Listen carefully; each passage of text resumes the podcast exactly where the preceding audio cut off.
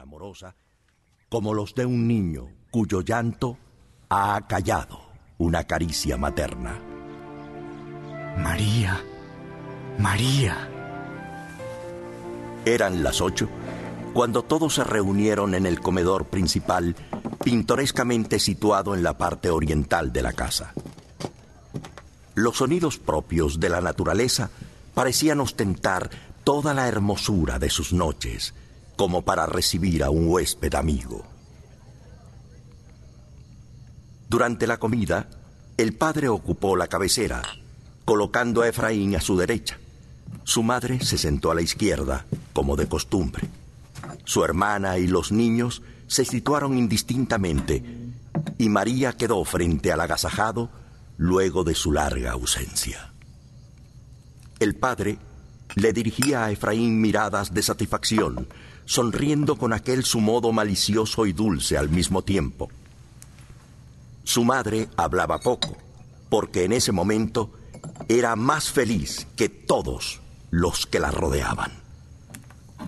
María ocultaba sus ojos al joven tenazmente, pero Efraín admiró a su gusto en ellos la brillantez y hermosura de las mujeres de su raza.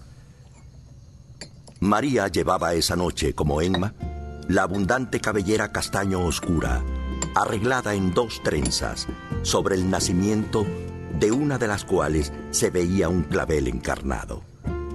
Vestía un traje de muselina ligera, casi azul, del cual solo se descubría parte del corpiño y la falda, pues un pañolón de algodón fino, color púrpura, le ocultaba el seno hasta la base de su garganta, de blancura mate. Concluida la cena, los esclavos levantaron los manteles. Uno de ellos rezó el Padre Nuestro y sus amos completaron la oración. La conversación se hizo entonces confidencial entre Efraín y sus padres, mientras María y Emma se retiraban a sus aposentos. Quiso la madre que viera el cuarto que le había destinado. Poco después, María y Emma irían a ver qué efecto le causaba al recién llegado el esmero con que estaba adornado.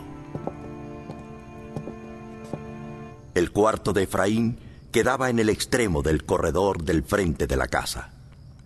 En aquel momento, abiertas las hojas y rejas de la ventana, entraban por ella floridas ramas de rosales que acababan de engalanar la mesa junto al ventanal, en donde un florero sostenía azucenas, lirios, claveles y campanillas moradas del río. Las cortinas del lecho eran de gasa blanca y cerca de la cabecera, por una fineza materna, estaba la imagen de la dolorosa. Qué bellas flores. María recordaba cuánto te agradaban. María va a guardármelas, porque son nocivas en la pieza donde se duerme. ¿Es verdad? Pues las repondré mañana. ¿Tantas así hay?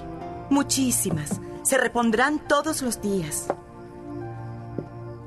Después que la madre lo abrazó y Emma le tendió la mano, María, abandonándole por un instante la suya a Efraín, le sonrió como en la infancia le sonreía, con esa sonrisa hoyuelada que era ciertamente la misma de la niña de mis amores infantiles. Efraín durmió aquella primera noche de su regreso muy tranquilo, como cuando se adormecía en la niñez con los cuentos del esclavo Pedro.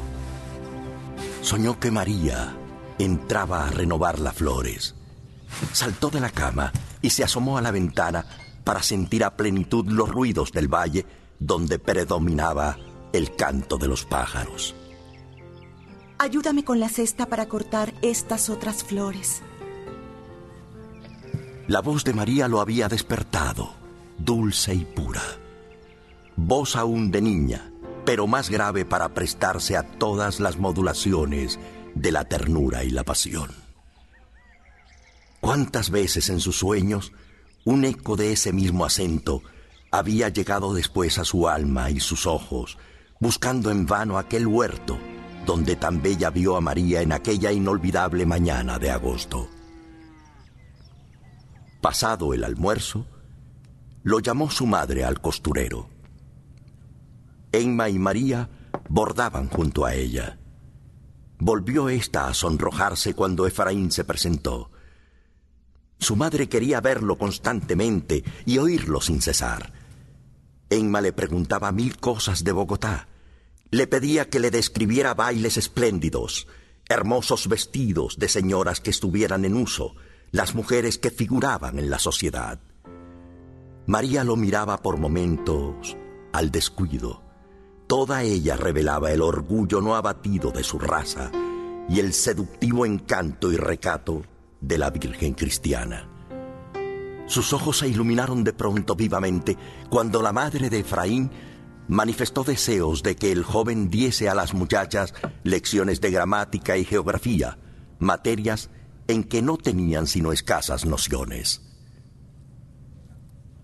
Bien, Daremos comienzo a esas lecciones luego de ocho días, durante los cuales podré graduar el estado de los conocimientos de cada una.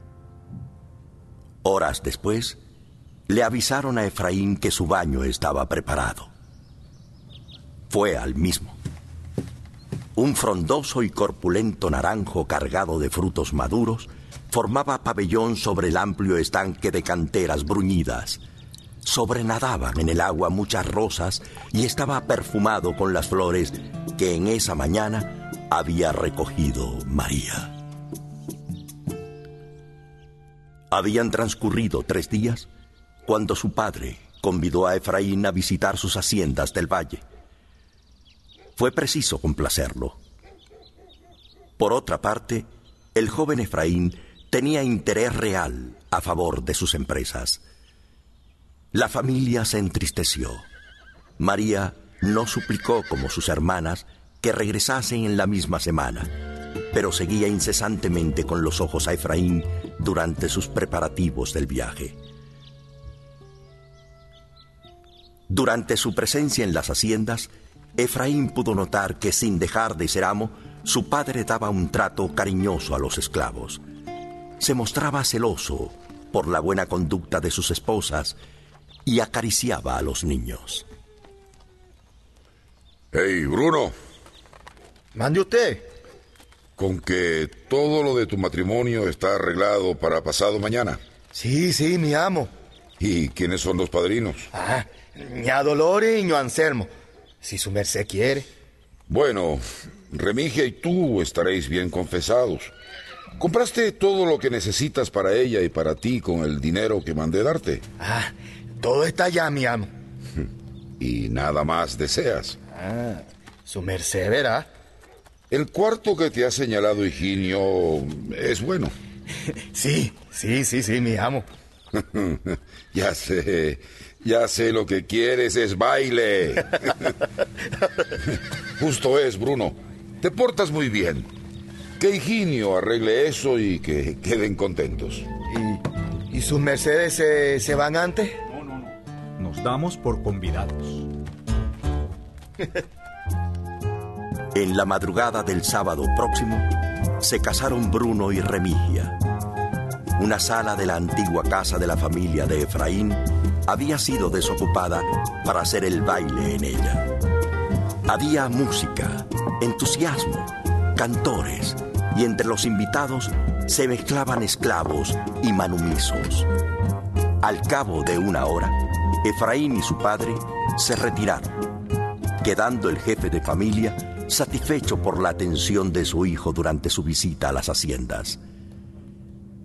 Cuando en el trayecto de regreso el joven dijo a su padre el deseo de participar de sus fatigas, quedándose a su lado, él de inmediato le manifestó, casi con pesar, que se veía en el caso de sacrificar a favor del bienestar de su hijo su ayuda y cumplirle la promesa de enviarlo a Europa a concluir sus estudios de medicina y que el viaje tendría que ser, a más tardar, en cuatro meses.